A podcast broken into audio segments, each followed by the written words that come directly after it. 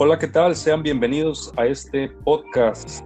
El día de hoy tenemos un tema del área de la psicología. Vamos a estar analizando eh, la teoría de Sigmund Freud de el yo, el ello y el super yo. Y para esto me acompaña mi amigo, cómplice de este podcast, ya en nuestra tercera tercera plática, según mi cuenta. Señor Liber, amigo, ¿cómo estás? Muy bien, amigo, este, muy buenas tardes. Eh, un tema muy importante, muy motivante, un tema que, que causa mucha confusión, ¿verdad? Más que nada, lo recién lo estás eh, analizando, eh, te lo pueden enseñar en la prepa, ¿verdad? Sí. Entonces, ahí como que apenas vas viendo, me explico que, que existen algunas múltiples voluntades, pues, pero en cuanto más profundizas, pues eh, más te gusta el tema. Así es, así es. Es un, todo lo que tenga que ver con Freud es polémico, para empezar, es polémico, es... Eh, muy, muy revolucionario para su época cuando él planteó esta teoría. Este, prácticamente se salió del molde, ¿no? Y, es considerado por muchos el padre de la psicología, ¿no? Empezó a, hacer estudios interesantes sobre la histeria, los sueños y muchas, muchas cosas más. Entonces, ¿qué te parece si empezamos con esto de, bueno, vamos definiendo primeramente esto de la mente subconsciente, porque él habla mucho de, la mente subconsciente, la mente consciente. A ver, amigo, ayúdanos a, entender esta parte. Bien, eh, yo recuerdo que en la prepa teníamos una materia de, de psicología o ad hoc a ella, pues era afín y nos enseñaban, ¿verdad? Ciertas partes o ciertos fragmentos de la teoría de Freud porque no profundizaban tanto. Entonces, nos enseñaban esas partes, pero en lo personal yo tenía cierta dislexia o cierta incertidumbre en lo que realmente era.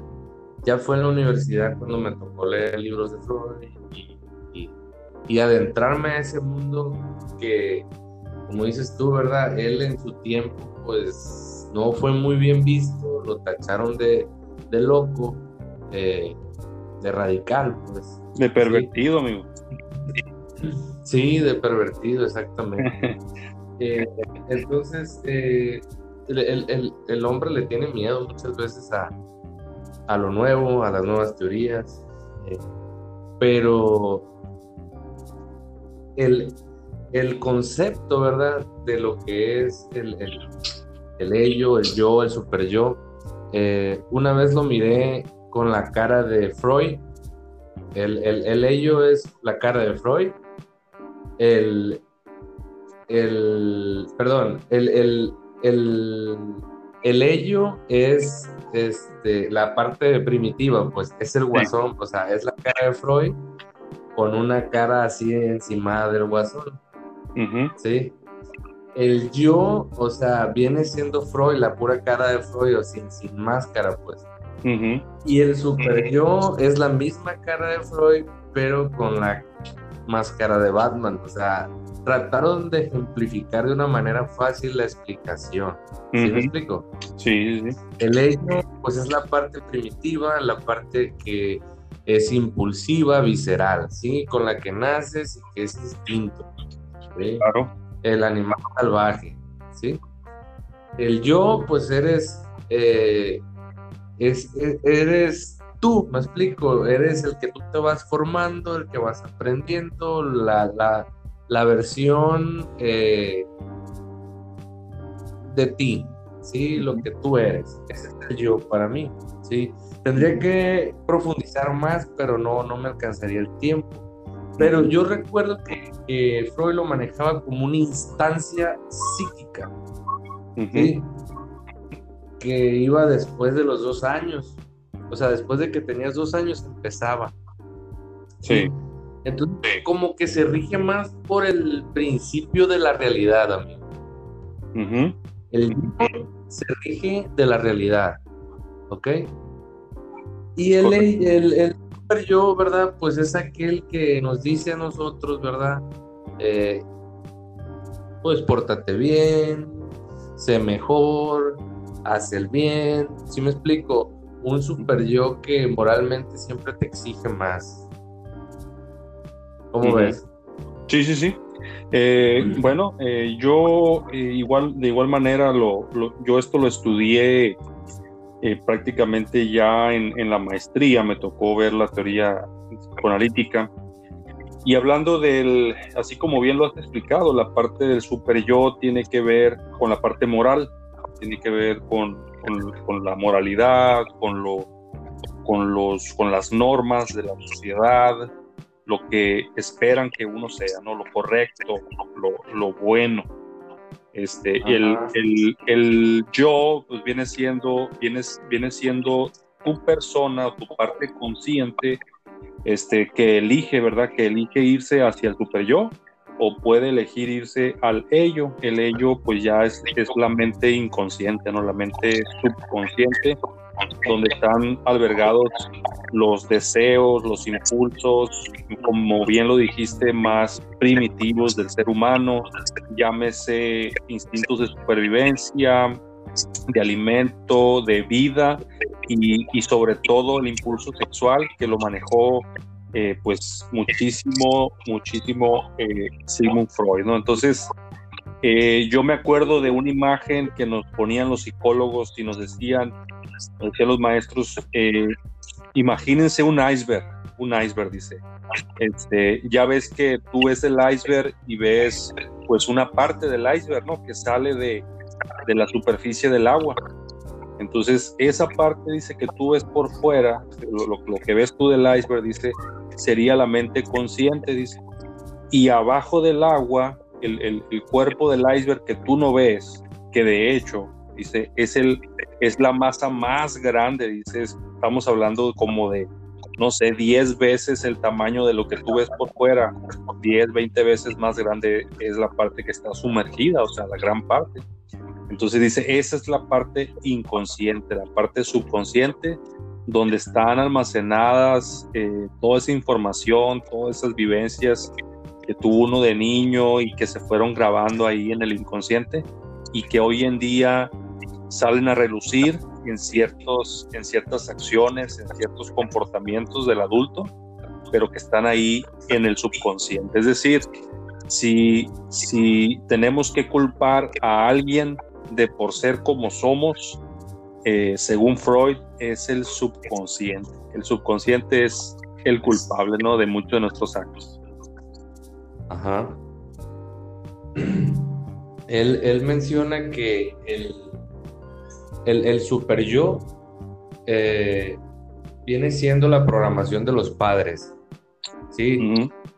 Tanto moral, este, como de verdad, como los padres quieren que seamos, se forma una parte del super yo.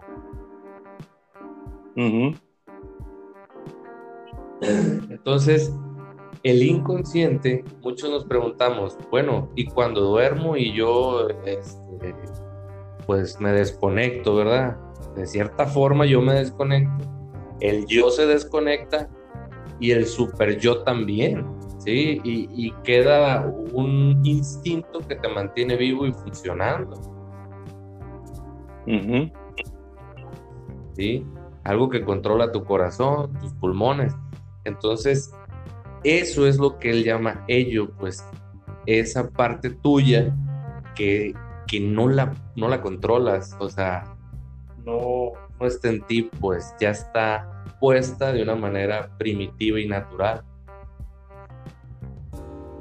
Sí, sí, sí.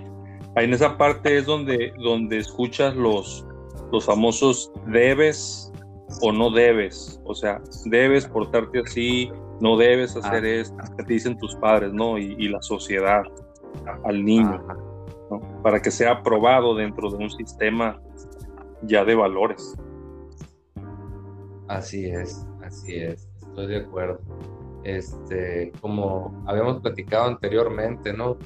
Tal vez nuestro intelecto, tener un intelecto, una mente más evolucionada, ¿verdad? Pues es un arma de doble filo. A nivel inconsciente, pues, traemos este, cosas que, que, muchos psicólogos lo manejan como ego.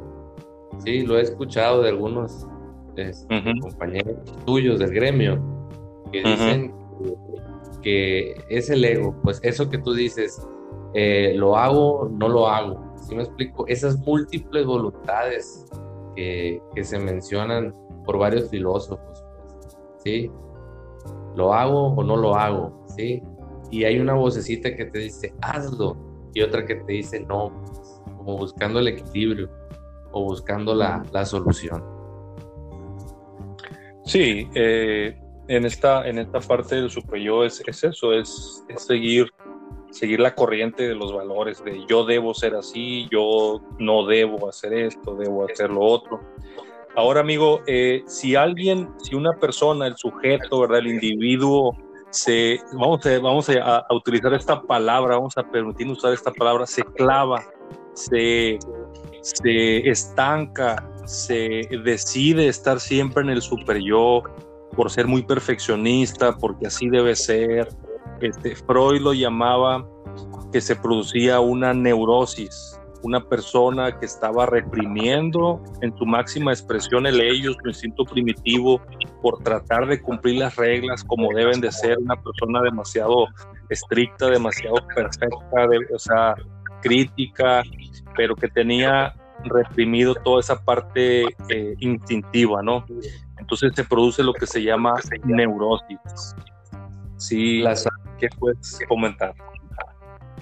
Las altas expectativas, ¿no? O sea, las personas se reprimen, se reprimen, como, como mencionábamos anteriormente, pues nos, a veces nos tenemos que reprimir, él mismo lo dijo, nos tenemos que reprimir pues para poder socializar, ¿verdad?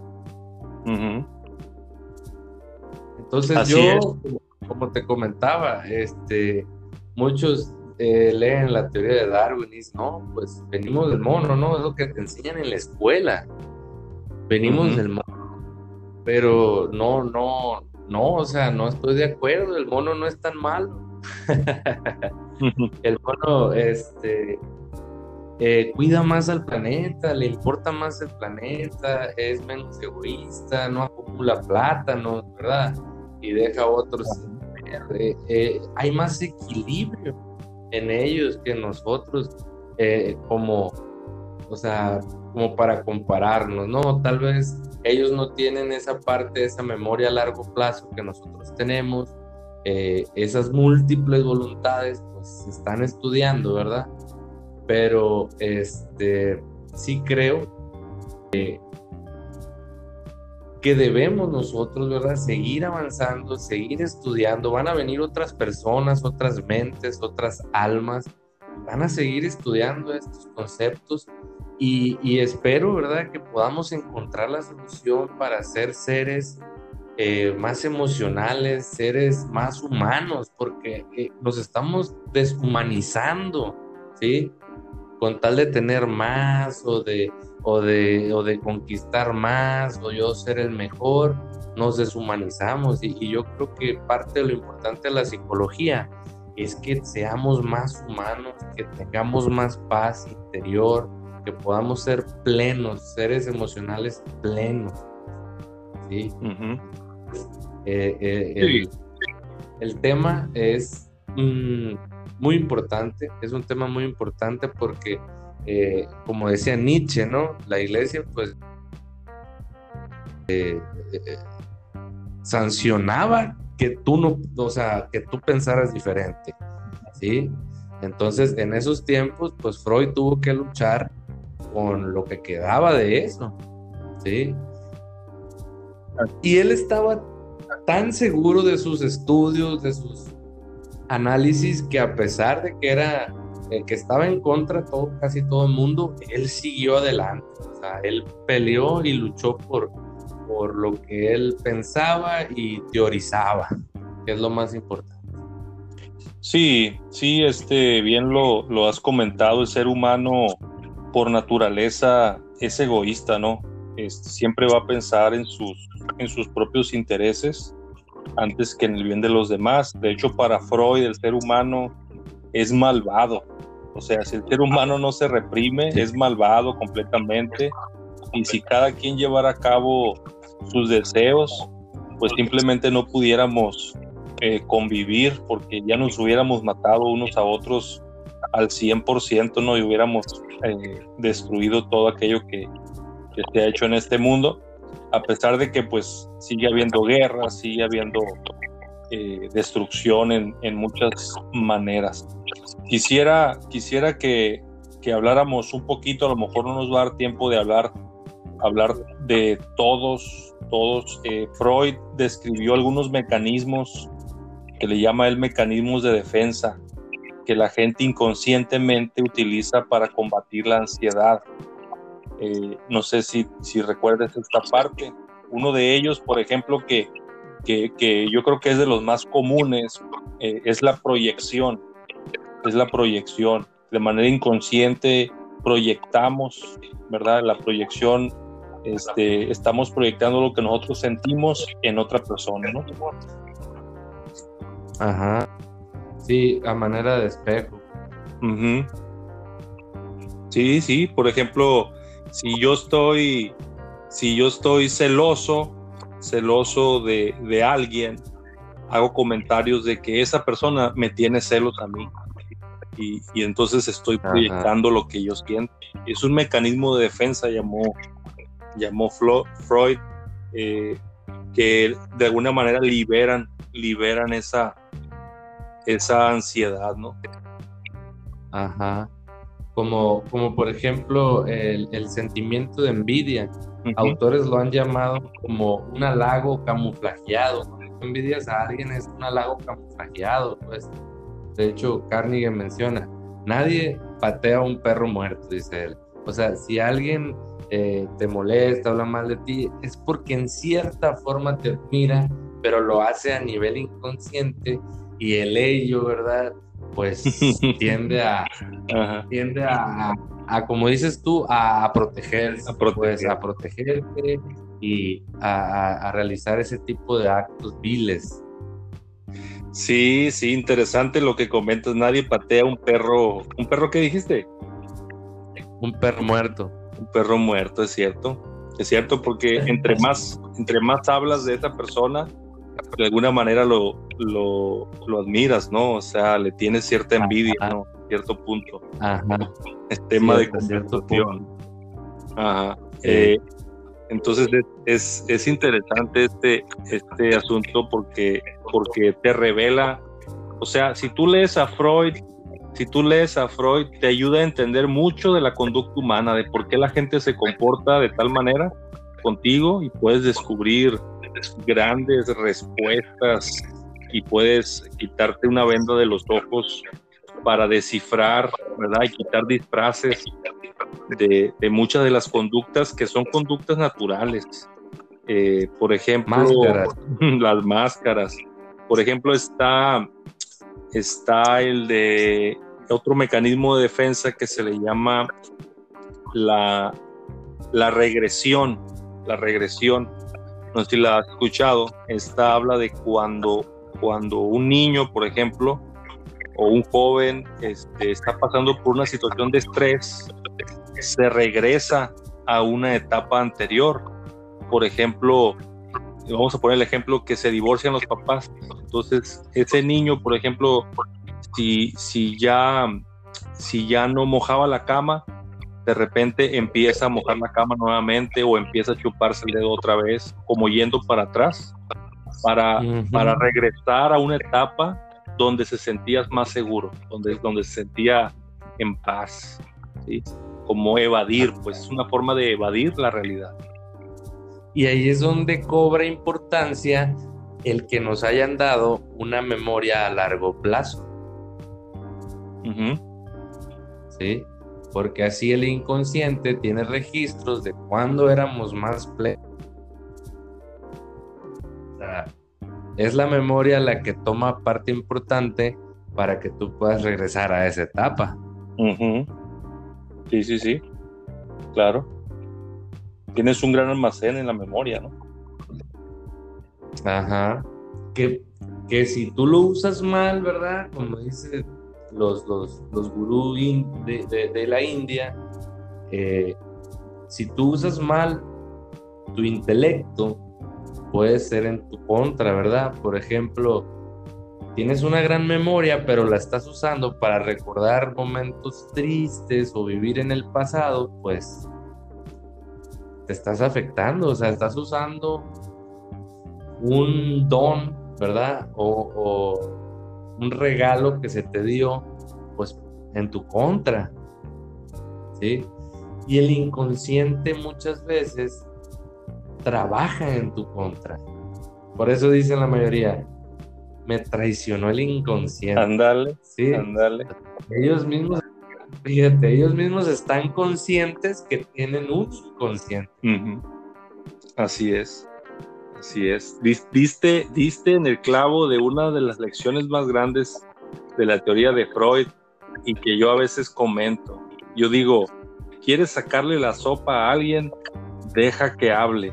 Deja que hable ah. porque el inconsciente traiciona. Y, entre, entre, ah. lo, entre lo que la persona dice, revela intenciones, revela motivos, revela razones. O sea, el inconsciente no miente, pues como bien lo, dices. Así es, el inconsciente no miente, el inconsciente eh, es como un niño, pues, es como tu niño, lo mencionan varios autores, un niño interior que, le hace falta madurar y que le hace falta que, que tú lo conozcas, ¿sí? Así lo manejan. Son temas muy complicados que tal vez eh, creen paradigmas de lo complicado que es. Sí, sí, sí, claro. Claro, son, son muy complejos, pues, pero hablando de la palabra, hablando de la palabra complejo, que a veces lo hacemos con complicado, Freud, Freud utilizaba esta, esta palabra igualmente para explicar mecanismos de defensas o ciertas actitudes. Por ejemplo, eh, eh, él, habló del complejo de Edipo, él habló del complejo de Electra, esta relación eh, antinatural, ¿no? Por alguna manera, pero, pero fijada, fijada en el, en el desarrollo infantil, ¿verdad? En, el, en los complejos de que el niño se enamora de su mamá y la niña de su, de su papá, ¿no? Entonces, son temas que, pareciera que no tienen chiste, que pareciera que es una locura, pero él decía, o sea, inconscientemente buscamos en nuestra pareja a nuestra, a nuestra mamá o a nuestro papá en el caso de las mujeres. Es correcto, muy correcto. Y ahí es donde entra la represión sexual, porque el niño o la niña se sienten mal por sentirse atraídos hacia su padre o hacia su madre o tener sueños donde aparezca su mamá o aparezca su papá. ¿Qué pasa? Y ha pasado y ha quedado documentado en, muchos, en, muchas partes, con muchos psicólogos, ¿verdad? Eh, que niños o niñas tienen sueños, ¿verdad? Donde interactúan con los padres de una manera sexual. Y ahí es donde se reprime la persona y dice, ¿cómo voy a estar soñando con mi mamá? y haciendo ese tipo de cosas. ¿Me explico? Y al reprimirse, pues te culpas y te sientes mal porque pues te sientes impuro, contrario a lo que todos esperan de ti, de ser una persona buena moralmente, ¿verdad? Espiritualmente. Entonces, si tú sueñas que te besas con tu papá o que te besas con tu mamá, entonces obviamente el inconsciente se bloquea, ¿sí? Y tú te reprimes. Y para finalizar, amigo, pues, eh, y ya esperar lo que tú me comentes, termino con el libro de él, un libro que a mí me, me despertó, ¿sí? Sí. El de Totten y Tabú que te he platicado. Ellos, Freud y su equipo, investigaron, o sea, no nada más creaban teorías, investigaban y se iban a las islas donde vivían los caníbales y todo eso, por eso se llama Totten y Tabú, porque tenían Totten, ¿verdad? El águila, el oso, etc. Pero se dieron cuenta que ellos tenían un tabú, que si tú te ponías de novio, ¿verdad? Con una de tu, de tu mismo tótem, algo, un demonio llegaba y, afectaba al bebé, ¿sí?